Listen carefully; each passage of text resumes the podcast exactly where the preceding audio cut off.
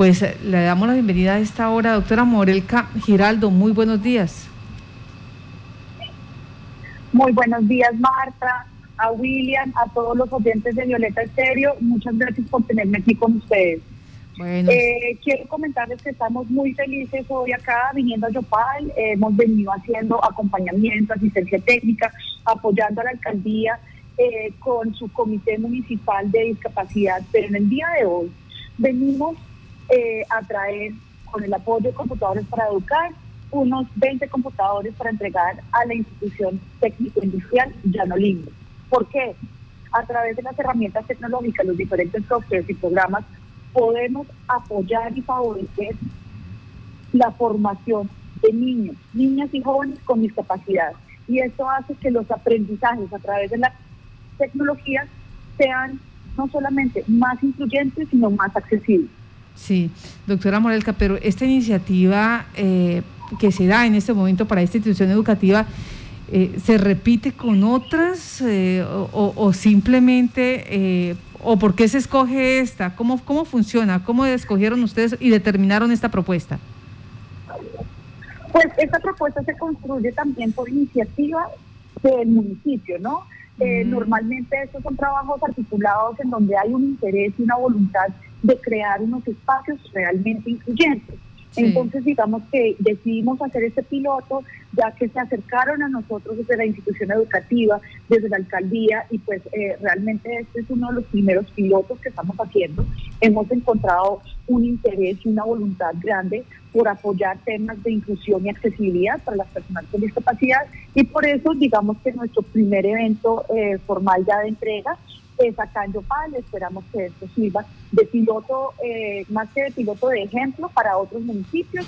Tenemos a raíz de este piloto una, una solicitudes de otros municipios que estamos tramitando con MINTIC y con computadores para educar. Bueno, entonces eh, aquí también lo puede hacer o lo debe hacer la administración de manera directa o los rectores con, su, con los consejos de padres de familia en estas instituciones oficiales pueden decir, oiga, nosotros también necesitamos, requerimos, tenemos personal con, eh, en condición de discapacidad y pueden presentar la propuesta, el proyecto? Pues tanto como propuesta de proyecto, no. Realmente esto viene resultado de un proceso de trabajo articulado con alcaldía, con las respectivas secretarías y también en un proceso del comité municipal de discapacidad, en donde hemos venido como identificando y construyendo esas necesidades y se hicieron, digamos, ya las solicitudes eh, y, y las solicitudes de apoyo. Tanto como un programa al que se accede por demanda, no. El ente territorial realmente ha sido uno de los gestores que simplemente tocó las puertas y nos pidió nuestra colaboración. Hicimos nosotros las gestiones con MINTIC, con computadores para educar. Realmente ellos se mostraron eh, muy positivos y apoyaron mucho la idea porque ellos vieron haciendo unos esfuerzos muy grandes en temas de accesibilidad. Eh, sin embargo, yo creo que eh, hay oportunidad para otras entidades, instituciones educativas, discúlpame, y para otros municipios también de ir buscando este, este tipo de apoyos. Lo que pasa es que como mecanismo de convocatoria como tal no fue. Ya. Ayúdeme con un tema, doctora, y tiene que ver con eh, la comunidad que tiene eh, estas familias que tienen una, dos, a veces hasta tres personas en condición de discapacidad en el departamento de Casanare. ¿Cómo estamos? ¿Hay una real caracterización? ¿Se conoce cuántas personas hay tanto en el departamento como en la capital casanareña? Pues imagínate que nosotros contamos en este momento con eh, datos del DANI eh, de información del 2020 que nos dice que aproximadamente en el departamento hay más de 670 personas con algún tipo de discapacidad y o algún tipo de dificultad para realizar sus actividades diarias. Eh, realmente hemos ido identificando a través, digamos, de la implementación de la política pública, a través también de la implementación del Plan Nacional de Desarrollo, que el Sistema Nacional de Discapacidad a nivel nacional requiere fortalecer institucionalmente la recolección de la información y la caracterización, porque si ustedes ven, es posible que no tengamos la información completa de toda nuestra población con discapacidad, no solamente en Casanare, sino a nivel nacional. Contamos con estos datos, Dani, y hemos venido trabajando fuertemente con ellos, con el DNP, con otras entidades del gobierno nacional, con el fin de hacer una caracterización más apropiada eh, para tener una información muy real. En esto, ¿qué es importante? Uno, el decreto que está por salir del Observatorio Nacional para la, eh, para la inclusión social y productiva de personas con discapacidad. Y también es muy importante, es supremamente importante resaltar el rol de los comités, tanto departamentales como municipales. Lo bueno para Yopal que es el comité sesiona regularmente, de hecho el próximo miércoles tiene una sesión y están haciendo seguimiento detallado al plan de acción de las actividades definidas por el gobierno municipal. Entonces, estamos muy articulados con DOPAL, tenemos las eh, articuladas las entidades del, sector salud, tanto a nivel nacional como territorial, a las entidades del sector educativo, nuevamente, tanto del nivel nacional como del nivel territorial, al Instituto de Cultura, al INDEC y al IDRI. Bueno, me regreso a la cifra que nos da el DANI. Eh, ¿Cuántas personas?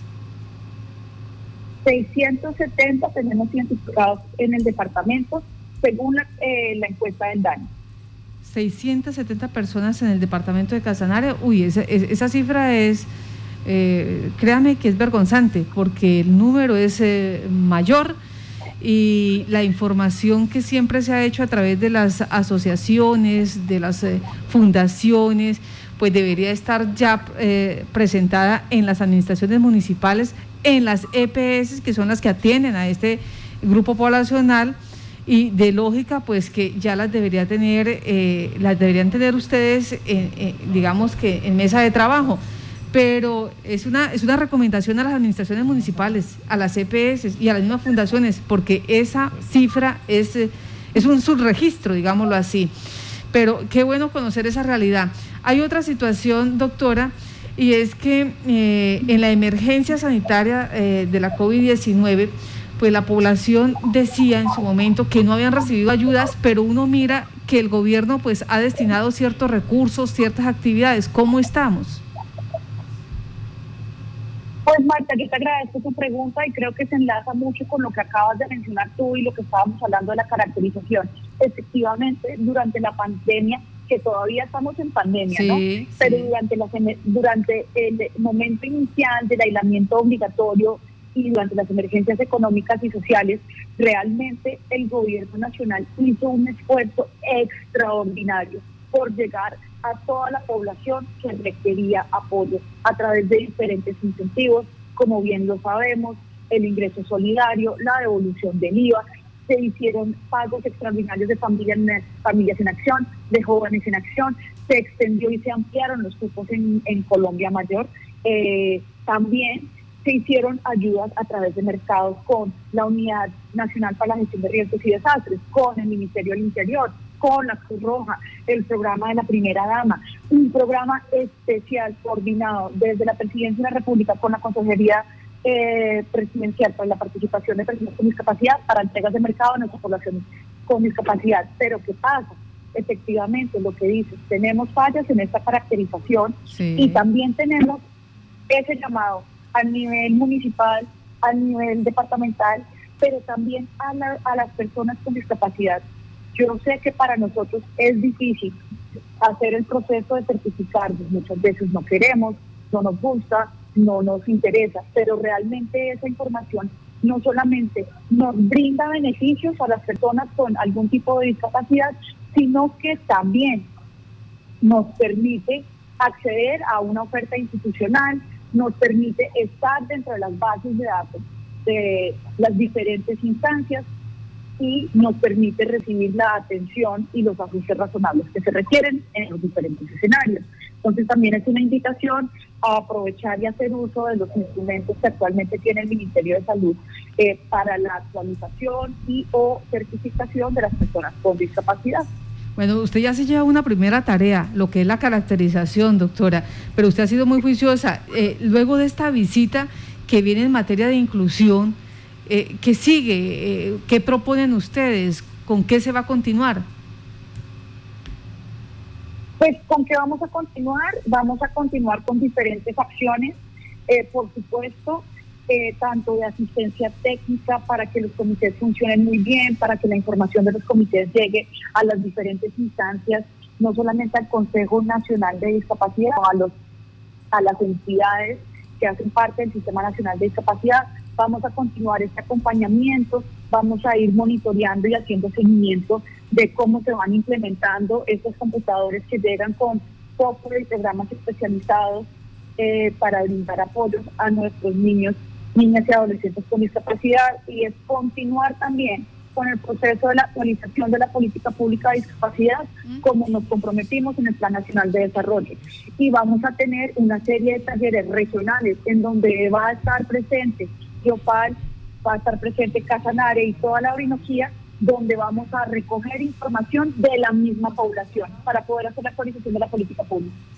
Pues doctora Morelca María Giraldo, le damos las gracias a ustedes por eh, e, ese trabajo que vienen desarrollando y de paso pues le pedimos eh, nos colabore por favor con la caracterización para que realmente eh, se beneficie esta población que sabemos, que sabemos que es grande en el departamento de Casanare y donde ustedes ya arrancaron a ir a las regiones, a revisar puntualmente qué es lo que está pasando con ello. Muchas gracias, que tenga buen día. Muchísimas gracias a ti, Marta, y a todos los oyentes. Vamos a trabajar completamente articulados. Cuenten con nosotros. Feliz día.